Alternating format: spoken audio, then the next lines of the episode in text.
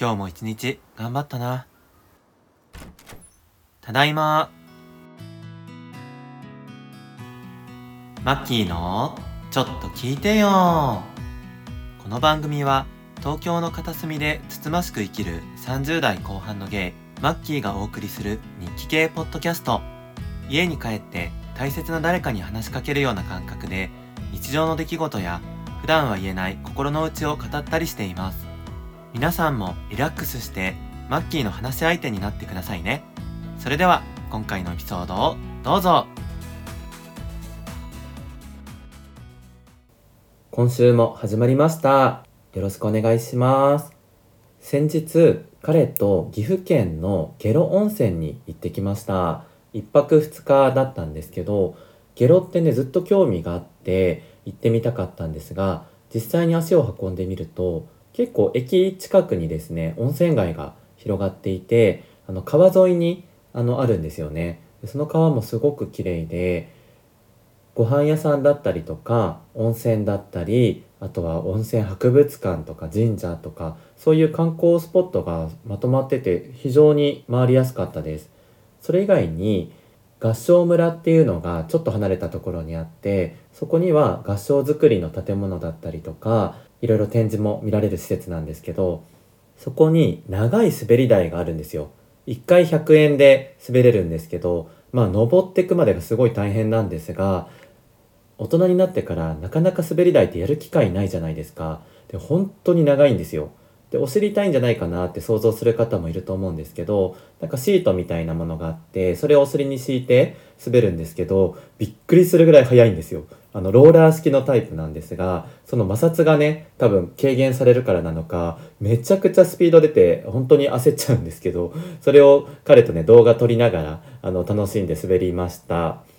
で一つ失敗だったのが火曜日水曜日で旅行したんですけどまあ定休日が多い。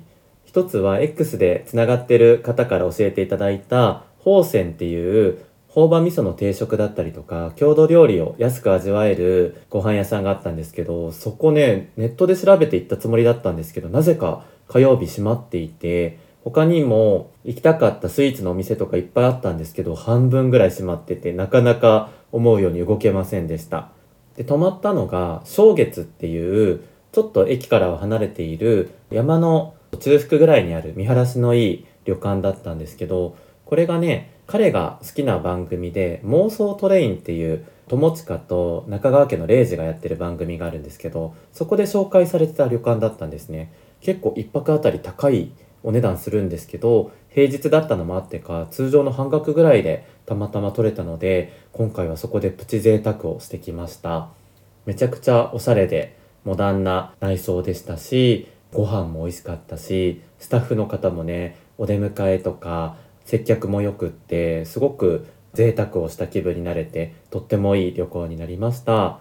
で2日目はですね飛騨古川と飛騨高山に行ったんですけど飛騨古川の方ではお寺巡りだったりとか白壁沿いにある水路を観光したりとかしたんですけどここでも行きたかったろうそく店が閉まっていて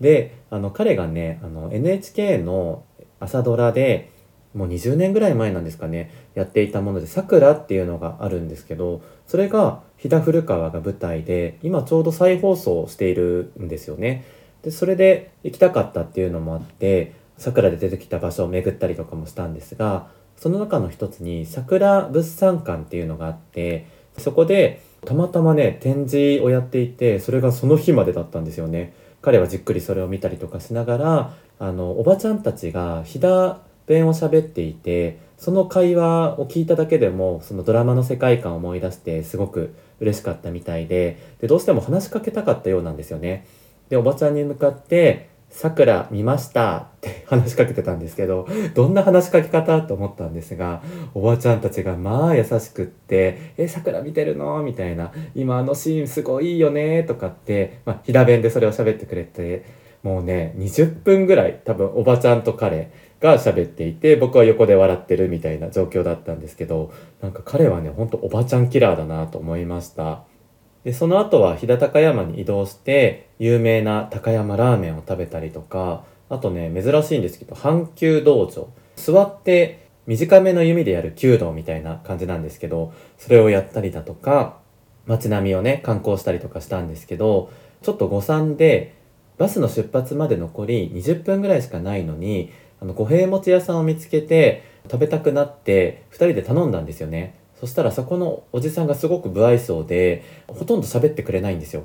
で頼んだ後に袋から五平餅むいて焼き出していつ上がるとかもわからなくって結果ね10分近く待たされてまあね僕も聞かなかったのが悪いんですけどバスの出発まで残り10分みたいな感じだったのにやっと出来上がってその五平餅持ちながら走るっていうね あの何やってんだっていう感じの状況になったんですけどあの走りながらもちょこちょこ食べて無事バスには間に合ってなんとかいい思い出にすることができました。で最後に白川郷にバスで行ってもうね、彼がすごくプランを頑張ってくれて過密スケジュールだったんですよね。白川郷着いたはいいものの1時間しかないみたいな感じで、一つだけあの白川郷の合掌造りのお宅にお邪魔したりとか、ちょっとお土産屋さん見たりとか、吊り橋見て引き返してくるっていう本当に弾丸なツアーになりました。ちなみに岐阜県は昔大垣市に住んでいたことがあって町は違えどやっぱり京都とも違う昔ながらの街並みっていうのにすごく郷愁を感じるようないい景色でした。皆さんぜひ下呂温泉とか白川郷行ったことない方一度は行ってみてください。まきちょ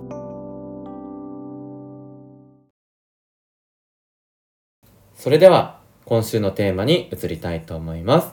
今週のテーマは、ちょっと聞いてよマッキー反省です。何が反省かっていうのはちょっと後ほどお話ししたいと思います。えー、最近ですね、前回かな？お便りが来てないよみたいなちょっと小声で入れさせていただいたんですけど、その回もあってか一気に4通いただきました。もったいないので今日は2通ご紹介させていただく回にしようと思います。まず1通目ですね。お名前がさくらさん。こんにちは。Spotify 初めて感想を送らせていただきます。エピソード9、特に寝る前のピッピさんの言葉と、それに対するマッキーさんのお話がとても素敵で、聞きながら少し涙ぐんでしまいました。バツイチアラフィフ、アプリで知り合った彼がいるのですが、私たちもお互い思いやりながら今を大切に過ごしていきたいです。ちょっと聞いてよの落ち着いた感じのマッキーさん、ゲイチャの可愛らしいマッキーさん、どちらも好きです。今後も配信を楽しみにしています。とのことです。本当にありがとうございます。もうこういうお便りに本当に支えられて配信を頑張ろうと思います。前回のエピソードの最後の方でちょっとだけ話した彼とのエピソードだったんですけどそれを聞いて涙ぐんでくださるっていうとっても嬉しいリアクションありがとうございます何気ないね寝る前の会話だったんですけど自分のことを好きでいてくれるっていうのがすごく伝わったエピソードだったので話の流れで紹介させていただいたんですがそれを聞いて自分たちもね思いやりながら今を大切に過ごしていきたいというとっても嬉しいリアクションをいただけて本当にありがとうございます。なかなかね言葉にするのって難しかったりしますけどそういう寝る前だったりとか面と向かって話すとかじゃないタイミングでさりげなく伝えられたりするといいですよね。それで言うとなんか僕たちの寝る前の会話でもう一つ恒例の会話があるんですけど全然いい話とかではないんですけど普通「おやすみ」って寝るじゃないですか。その後に「また明日ね」って言うんですよ。なんか小学生みたいですよね、僕たち。また明日ねで、その後に、明日もよろしくお願いしますとかって言って終わって寝るんですよね。なんだろう、毎日一緒に住んでて、もう家族みたいな感じなんですけど、また明日ねって、なんか寝る瞬間にお互いそれぞれ別になるじゃないですか。また明日会おうねっていう小学生みたいな言い方だけど、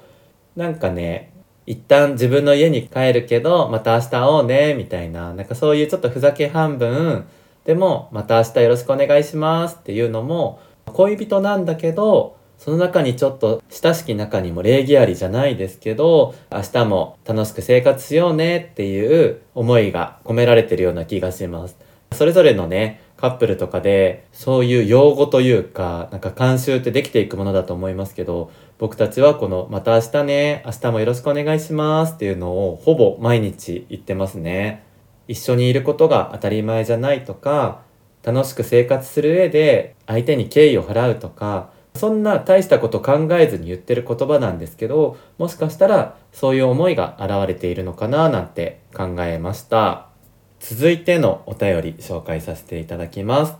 お名前がセルジオ・アキラ・メンデスさん。すごいセンスのいいお名前ですよね。えっと表記としてはセルジオがカタカナアキラが諦めるのアキラですね漢字でで、メンデスがカタカナっていうことで、なんかすごいかっこいい名前なんですけど、アキラの部分にきっとお名前が隠されてるんじゃないかなと思いますので、アキラさんと読ませていただきますね。アラフォーのノンバイナリーの方とのことです。ちなみに、ノンバイナリーっていうのは、自分の性自認、あの体の性じゃなくって、自分で認識している性のことですね。それが男性女性っていう性別のどっちにもあの当てはまらないまたは当てはめたくないというような方が、えー、ノンバイナリーというセクシャリティになります。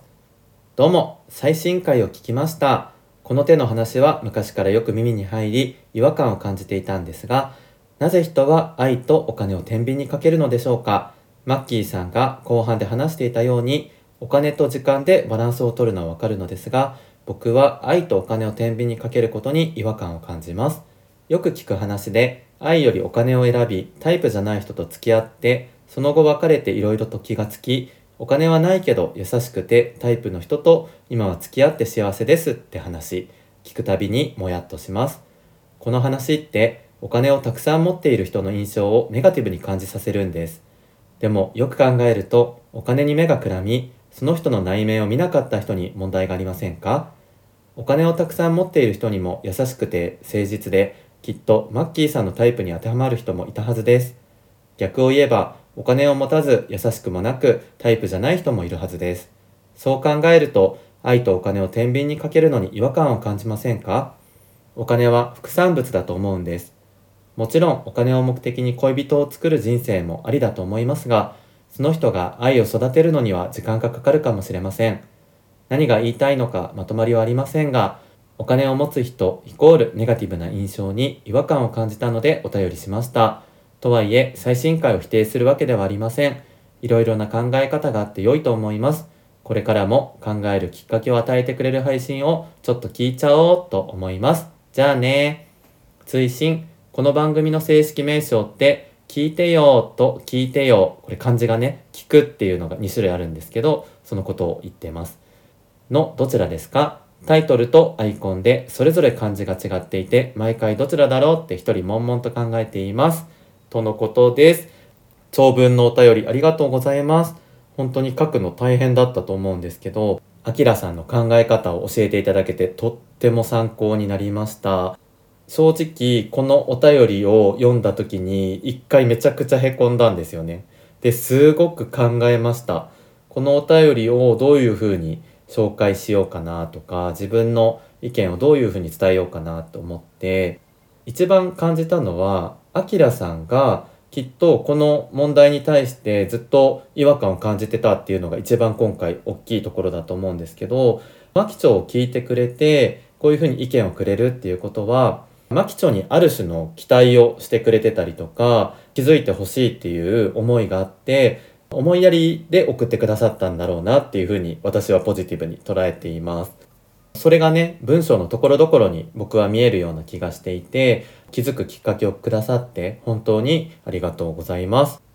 で、ちょっとライトなところからいくと、正式名称の話、本当にこれ申し訳ないです。正式名称は、マッキーのちょっと聞いてよの聞いては、耳辺の方ですね。あの耳を傾けて積極的に傾聴する方の聞くです。で、全てこれで統一してたつもりだったんですけど、アートワークをね、自分で番組を始める時にフリー画像を拝借して、そこに文字を入れたんですけど、聞くの漢字をね、ちゃんとチェックせずに多分アートワーク作ってしまっていて、それを登録していたので全く気づいてませんでした。自分でも Spotify から聞く時に何度も見てるはずなのに全く気づけてなくって本当に自分って爪が甘いなってこれも反省した部分の一つですね。でも教えていただけなかったらずっと直せなかったので、教えてくださって本当にありがとうございます。速攻で直したので、今は正しいキックになってますので、こちらでご認識ください。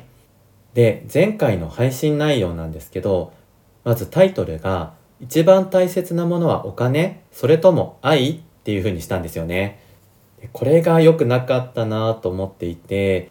結構タイトル悩んだんですよ。一番大切なものはお金だけにしようかなとか、それともだけにしようかなとかって思ったんですけど、分かりやすい言葉で愛っていうのを入れてみたんですよね。で、今までやっぱり言い古されていた言葉とかテーマだと思うので、それをね、ちょっと安易に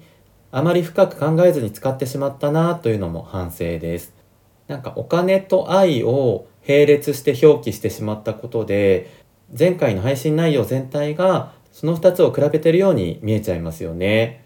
すごく鋭い指摘だと思いましたし、僕がこう客観的に見るのが苦手な部分があるので、本当にハッとさせられました。きっともう一つの番組の芸茶の方とかで僕がこういう話をしたとしたら、きっと MC の旬がね、こういう部分って注釈してくれて、それを聞いた時に違和感を感じたりとか、嫌な気持ちになる人がいないようにフォローしてくれていた部分だろうなと思って、で、一人語りって結構その言葉選びとかも難しいですし、その場の勢いで話してしまっていることもあって、こういうことが今後も起きる可能性があるなと思いました。なのでできる限り言葉のチョイスは慎重にしなければいけないなということも今回すごく感じました。で、アキラさんが言ってる内容、本当にごもっともだと思います。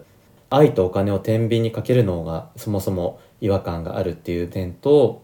お金を持っている人で素敵な人いっぱいいるよっていうところですよね。僕がなんかお金を持ってる人と付き合ったけど好きになれなかったとか、そういう発言がお金持ちの人を否定してるというか、ネガティブに聞こえるような表現をしてしまっていたなっていうのをめちゃくちゃ反省しています。僕が何が言いたかったかっていうとお金を持ってる人だから好きになれなかったんじゃなくってお金基準で選んでしまっていたから自分との相性を無視して相手を選んだことによって好きになれなかったっていうのが言いたかったんですよね。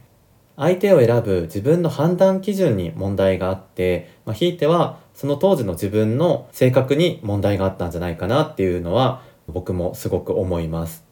で前回この話をしようと思ったのが、まあ、女友達とこうカフェで話していた時に結構マッチングアプリだったりとか友達の話を聞いたりとかして年収いくら以上じゃないとダメとかかっこよかったけどあの人は職業がこうだから付き合えないとかそういう話をこう日常的に聞いたりした時にやっぱり違和感を感じていてでお金どうこうじゃなくって自分が好きと思える人と一緒にいるのが一番だよねっていう、まあ、ありがちな話なんですけどその話の中で僕が今付き合ってる人はなんかそういうお金持ちとかではないけれども今の人と毎日過ごすのが幸せっていう話をしていてやっぱりお金じゃないよねっていう話になったっていうところがきっかけだったんですよ。でこれをそのままラジオで話すとなんか生々しさもありますしコンテンツとして単純にひねりがないなっていうのもあってでどういうふうに話そうかなって考えた時に一番大切なものはお金っていう表現を考えたんですよ。でそれって相手を選ぶ時の判断基準だけじゃなくってお金という価値そのものについて考える体を取ったっていうところなんですね。なので最初に幸せになるためにはお金が必要だよねっていう話とお金が必要だと思って頑張って働いた時期もあったけど結局時間が思うように取れなくって精神的に辛くなってしまった。その後ライフワークバランスを考えて働くようになったみたいな話をまず挟ませていただいて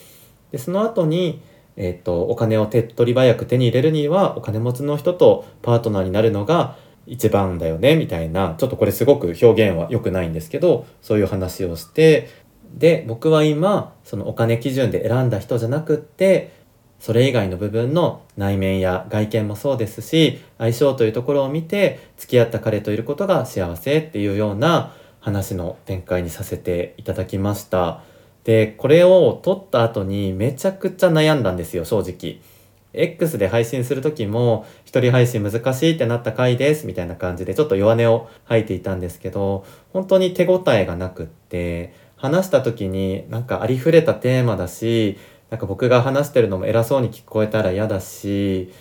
そもそもね内容もまとまってないしあこれお蔵入りにしようかなとかも思ったんですけどまあでもこれはこれで自分の中の一部分だし下手であってもちゃんと収録編集したし出すかと思って出しためちゃくちゃあの自信のない回だったんですよね。でもなんで自信がないかが分かってなかった部分があったのであきらさんのご指摘をいただいてあなるほどそういうところがうまく伝わらないのかとか自分の話し方が良くなかったのかそれで自分は自信がなかったのかっていうのがちょっと因数分解できたような気がしてすごく助けられましたなのであきらさんの言うように過去の自分がお金だったりとか相手の地位とかを基準で選んでしまっていた時に相手を好きになれなかったりお付き合いがうまくいかなかったっていうのは相手は全く悪くないんですよ。相手は純粋に僕のこと好きになってくれてお付き合いをしていたし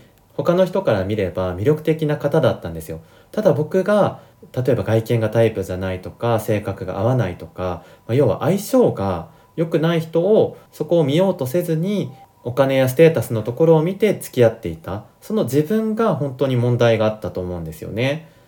なので相手を否定してるつもりは一切なくって自分に問題があった。そこは本当にその通りだと思います。だから今もしそのタイトルを変えるとしたらお金と愛を比べるんじゃなくってなんだろうな。相手を判断する上で重要視する基準はお金それとも好きかどうかみたいな。ちょっとうまくまとまってないんですけどなんかお金と愛を単純に比較してるんじゃなくって相手を判断する基準としてお金が第一に来るのかそれとも相手のことが好きっていうことだったりとか相性そういったものが第一に来るのかそこがごっちゃになっていたなと思ったのでこういうような分かりやすい書き方にすればあの違和感がないかなと思いました。これまでねちょっといろいろ話させていただいたんですけど言い訳っぽく聞こえてたら本当にごめんなさい。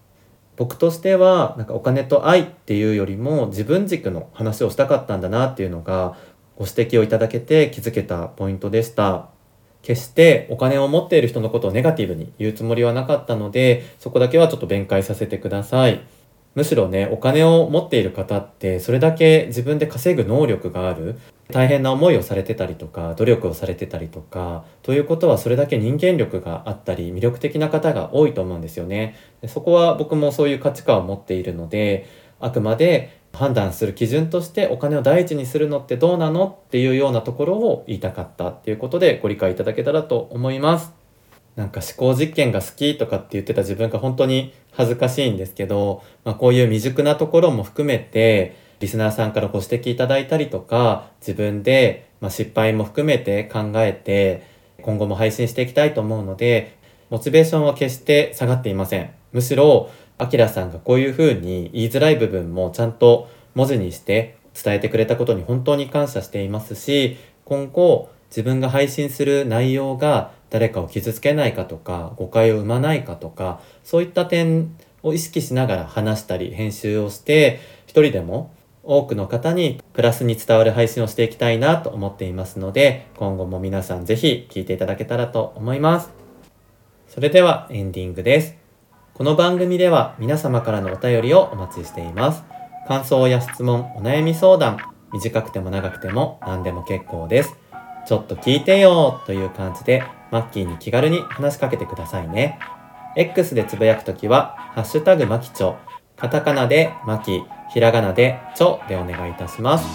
Spotify や Apple Podcast のフォロー、高評価もしていただけると励みになります。それでは次回の配信でお会いしましょう。以上、マッキーでした。